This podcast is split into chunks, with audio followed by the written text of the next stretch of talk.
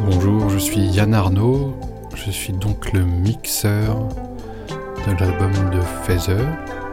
Je connais Thomas depuis maintenant 5 ans, puisque j'avais eu la chance de collaborer avec lui pour euh, un album de Dansan, qui est donc une autre déformation dans laquelle il joue.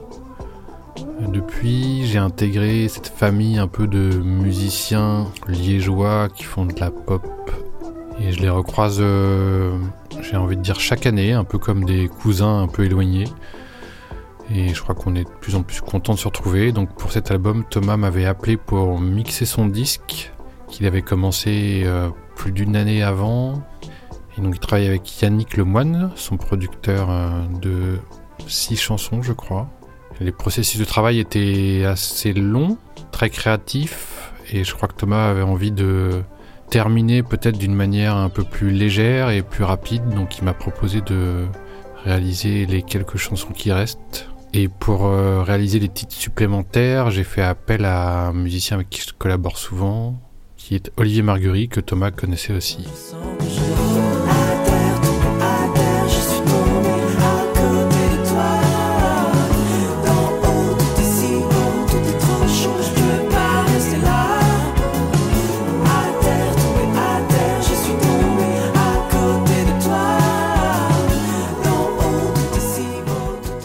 Il est donc venu à Paris, nous avons fait quelques séances de studio, un peu de piano, synthé, quelques voix. Et ensuite, euh, eh bien, j'ai mixé euh, dans ma cabine à Paris. Et je crois que nous avons terminé le disque euh, un petit peu avant l'été 2019. Mais si tu patientes, je prendrai racine, l'arbre dans la ville. Il est plus solide que le building qui lui fait face. Je suis l'arbre fleur. Alors quel est le rôle d'un producteur dans un disque ou qu'est-ce qu'un bon producteur? Je pense qu'il faut d'abord définir le terme de producteur, donc en français on dit plutôt réalisateur de disque. C'est moins sexy mais ça explique peut-être mieux la fonction qui est la mienne euh, souvent.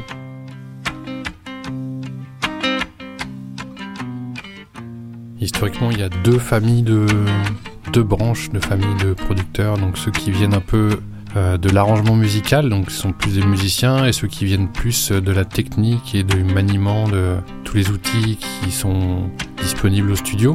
Donc euh, à l'époque les magnétophones, les micros, maintenant euh, l'outil informatique. Et justement, cet outil informatique a un petit peu tout aplani, mélangé, démocratisé. Et chaque musicien se retrouve un petit peu à être un peu technique, chaque technicien se retrouve un peu à être musicien. Donc le travail du réalisateur ou du producteur a aussi un peu évolué. À l'heure actuelle, je crois que le, producteur doit être à même de traduire les envies de l'artiste, euh, qu'elles soient donc musicales ou techniques, et de mélanger tout ça, et puis de garder une espèce de direction, une cohérence euh, musicale dans l'ensemble. Euh, moi j'ai coutume de dire que c'est souvent important de parler avant de faire de la musique pour savoir comment on va faire les choses et peut-être pourquoi. Mais en tout cas d'avoir un sens, c'est ce qui guide le plus. Et puis la contrainte aussi est souvent assez créatrice. Donc je suis en charge de cette espèce de cahier des charges justement et de, de rester sur cette route que on a essayé d'un peu de dessiner euh, à plusieurs. Donc euh, avec Thomas là sur ce, sur ce projet, on, était vraiment que, on va dire, on était nous deux, tête pensante, avec Olivier qui nous a aidé d'un côté et Yannick de l'autre, donc on était un peu un monstre à quatre têtes, mais le travail est un peu différent quand on se retrouve en groupe et qu'il y a six musiciens, six intervenants, six décideurs. La démocratie est parfois complexe en musique. Là, c'est vrai que le fait de travailler avec un artiste, auteur, compositeur, interprète, du coup, je n'ai à contenter qu'une personne par moi évidemment. Mais euh, le dialogue est sans doute plus simple.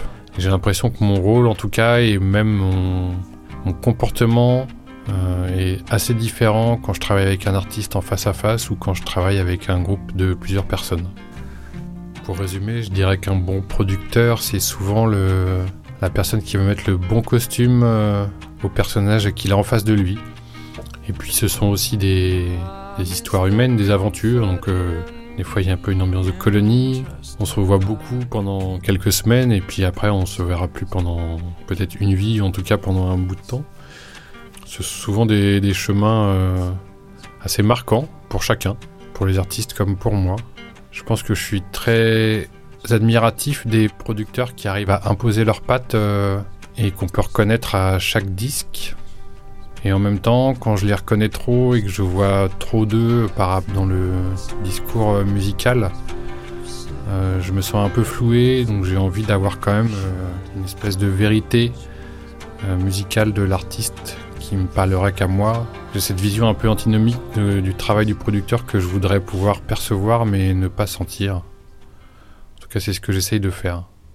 J'ai choisi la chanson Is It Enough to Try pour peut-être représenter, garder un souvenir un peu précis de cet album?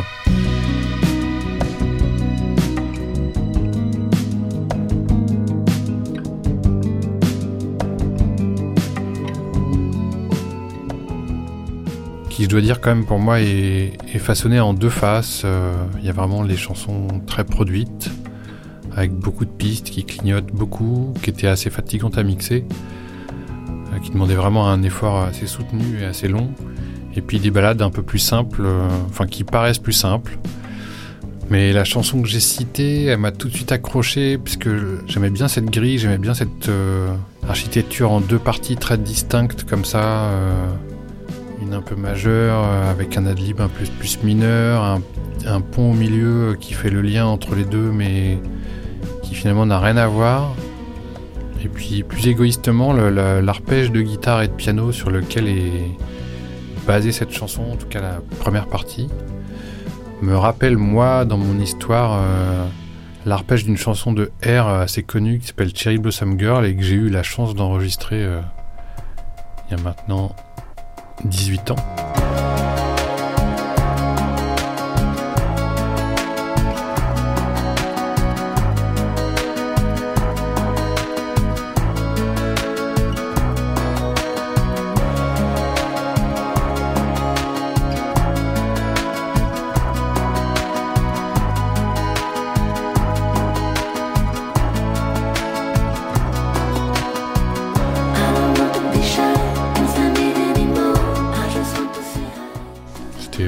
Fin 2002, début 2003.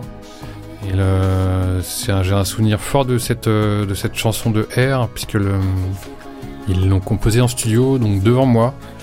C'était une grande leçon de musique, à la fois de composition et aussi de réalisation artistique, où chacun était à son poste. Donc nous étions trois, et finalement la chanson est venue en une demi-heure. Ils l'ont comme ça euh, sorti, à coucher euh, sous mes oreilles. J'en garde un souvenir un peu euh, philosophal, un moment en tout cas important, où j'ai un peu fait le lien entre plein de choses que j'avais déjà, j'étais jeune, hein, mais des choses que j'avais un petit peu pressenties ou observées, et puis là d'un coup il y avait cet alignement où euh, j'ai compris des choses, et donc euh, en fait cet arpège vraiment de Cherry Blossom Girl, pour moi il est assez fondateur. Et donc l'arpège de Thomas euh, lui ressemble beaucoup. Il y a un peu le même genre de rythmique, le même genre de tempo. Et donc, euh, ce que je disais très égoïstement, quand j'écoute ces chansons, ça me renvoie à mon histoire personnelle. Donc euh, c'est quelque chose que j'aime plutôt bien quand la musique me renvoie des souvenirs tellement précis qu'ils sont imprimés dans mon, dans mon corps ou mon cerveau. C'est finalement pour ça qu'on fait la musique, je crois.